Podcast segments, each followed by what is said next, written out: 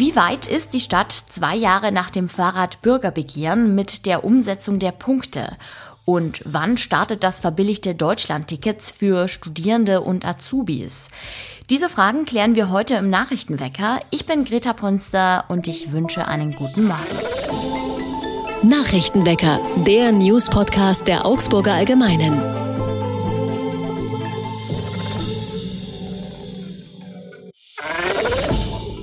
Zwei Jahre nach der Einigung mit dem Fahrradbürgerbegehren hat die Stadt Bilanz gezogen. Rund 160 Autostellplätze wurden seitdem gestrichen.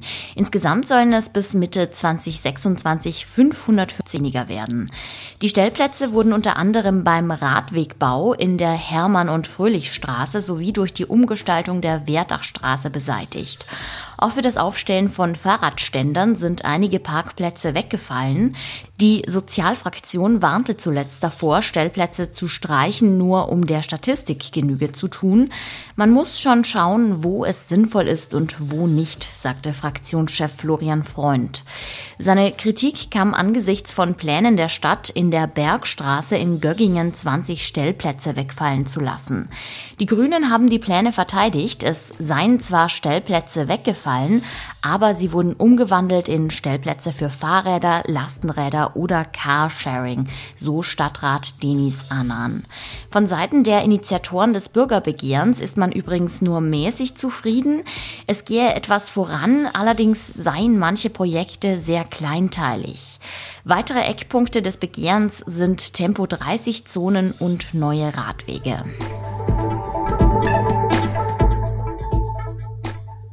Gute News für alle Studierenden oder Auszubildenden. Im Herbst wird das Deutschlandticket für sie billiger. Das sogenannte bayerische Ermäßigungsticket ist ein vom Freistaat bezuschusstes Deutschlandticket.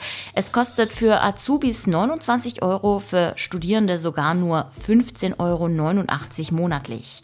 Das Ermäßigungsticket gilt für Auszubildende, Beamtenanwärter und Freiwilligendienstleistende ab dem 1. September.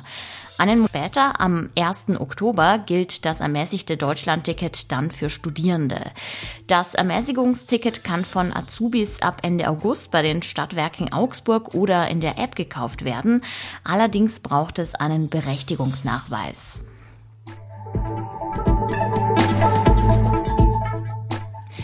Augsburgs historische Wasserwirtschaft steht seit vier Jahren auf der Welterbeliste der UNESCO.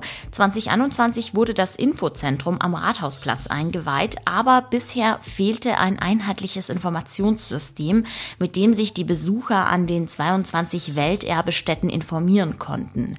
Diese Lücke wurde jetzt geschlossen. An den Brunnen, Wasserwerken, Wasserbauwerken, Wasserläufen und Kraftwerken gibt es jetzt unterschiedlich große Tafeln mit Informationen Informationen. Mit einem QR-Code, den man mit dem Handy scannen kann, gelangt man außerdem zu weiteren Informationen im Internet.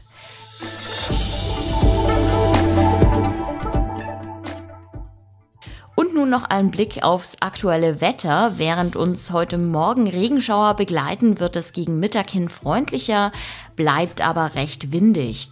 Temperaturen zwischen 15 und 23 Grad.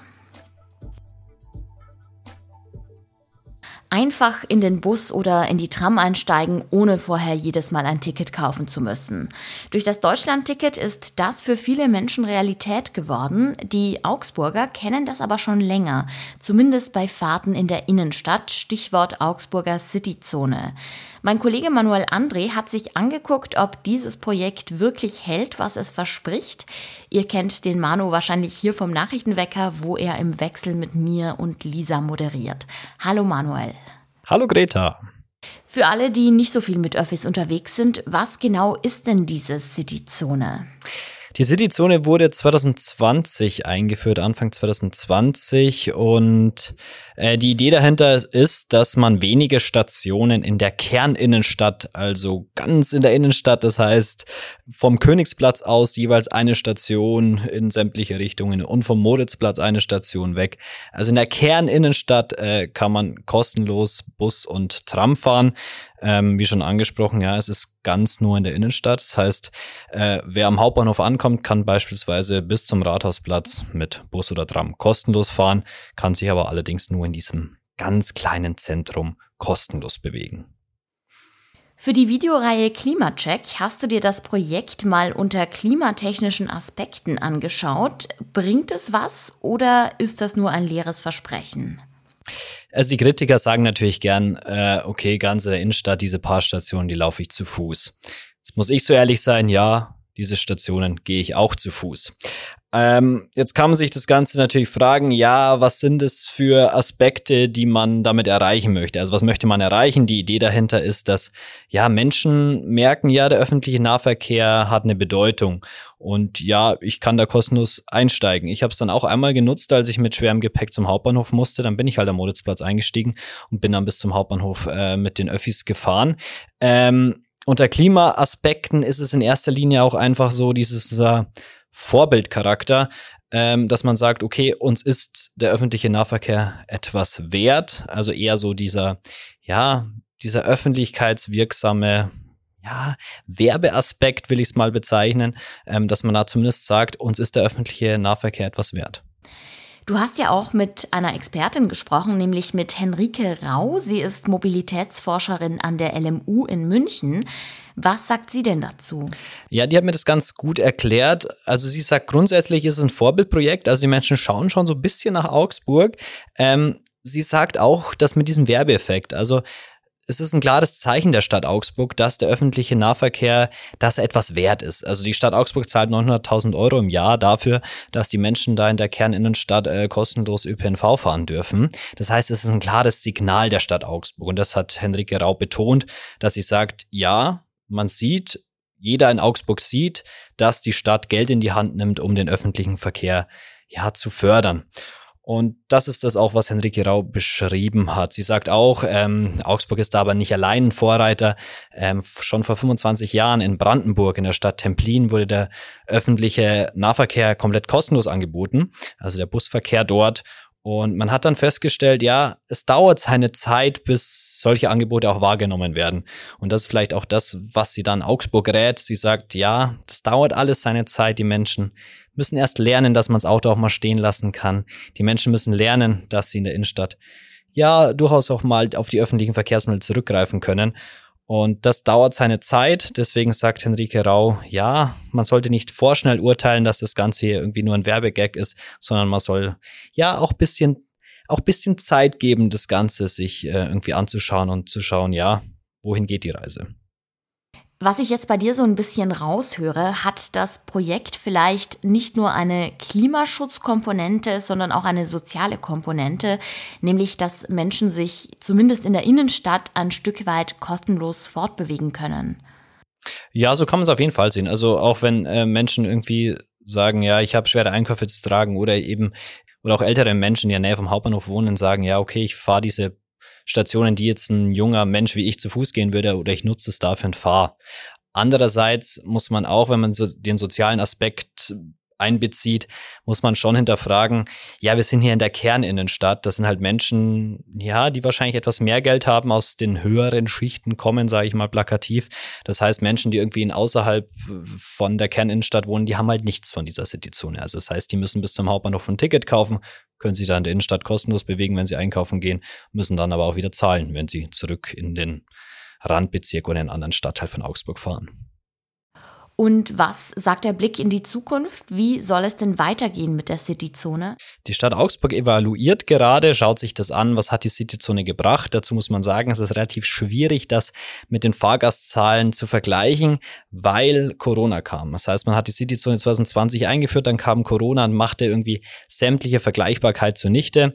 Trotzdem schaut man aktuell hin und fragt, was bringt die Cityzone?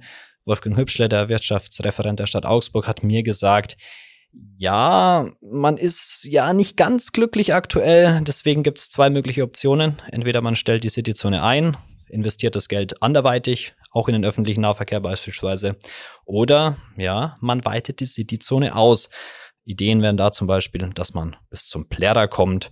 Ähm, ja, halte ich durchaus für eine sinnvolle Option, dass man sagt, man nutzt es dann tatsächlich auch dafür, sich in der Innenstadt ein bisschen weiter bewegen zu können als diese paar Stationen, wo ja viele einfach zu Fuß laufen oder mit dem Fahrrad fahren.